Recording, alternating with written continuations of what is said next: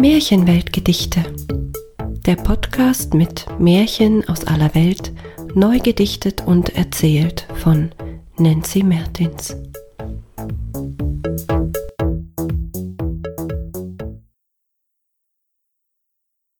Das Wettziehen.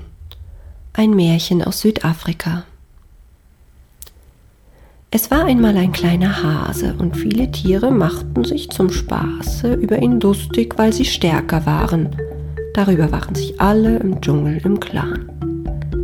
Das ließ der Hase sich nicht gefallen und ließ sich eine List einfallen. Er ging zu den zwei stärksten Tieren, zu Elefant und Nashorn, auf seinen Vieren. Liebe Freunde, was wetten wir? Ich bin das allerstärkste Tier. Ich bin viel stärker als ihr. Das beweise ich jetzt und hier. Da lachten Nashorn und Elefant. Sie waren die Stärksten, das war bekannt, was fiel dem Hasen da ein, als könne er je der Stärkste sein. Alle dürfen dabei zuschauen, wie ich es schaffe, euch umzuhauen. Und damit werde ich beweisen, ich bin der Stärkste in unseren Dschungelkreisen. Da sagte das Nashorn, von mir aus. Soll nur jeder kommen, bis zur kleinsten Maus, soll nur jeder sehen, wie Elefant und ich am Ende stehen. Und so kam es. Es versammelten sich alle, von Maus Hubert bis Löwe Kalle, von Giraffe Susanne bis Krokodil Anne.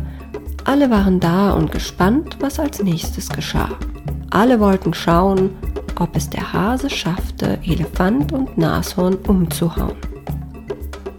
Elefant und Nashorn standen sich gegenüber, schauten nun zum Hasen hinüber, der kam mit einem langen Seil und gab Elefant und Nashorn ein Endenteil. Jetzt dürft ihr um die Wette ziehen, so werde ich euch besiegen.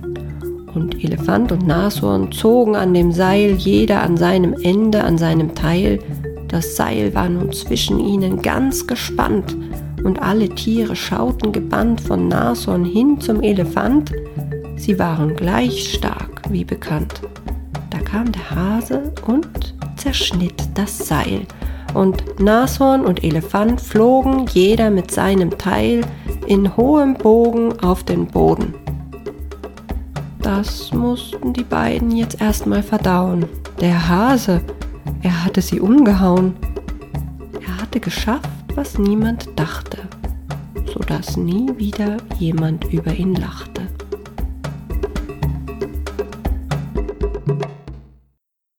Das war das Wettziehen, ein Märchen aus Südafrika. Eine Episode von Märchenweltgedichte von und mit Nancy Mertins.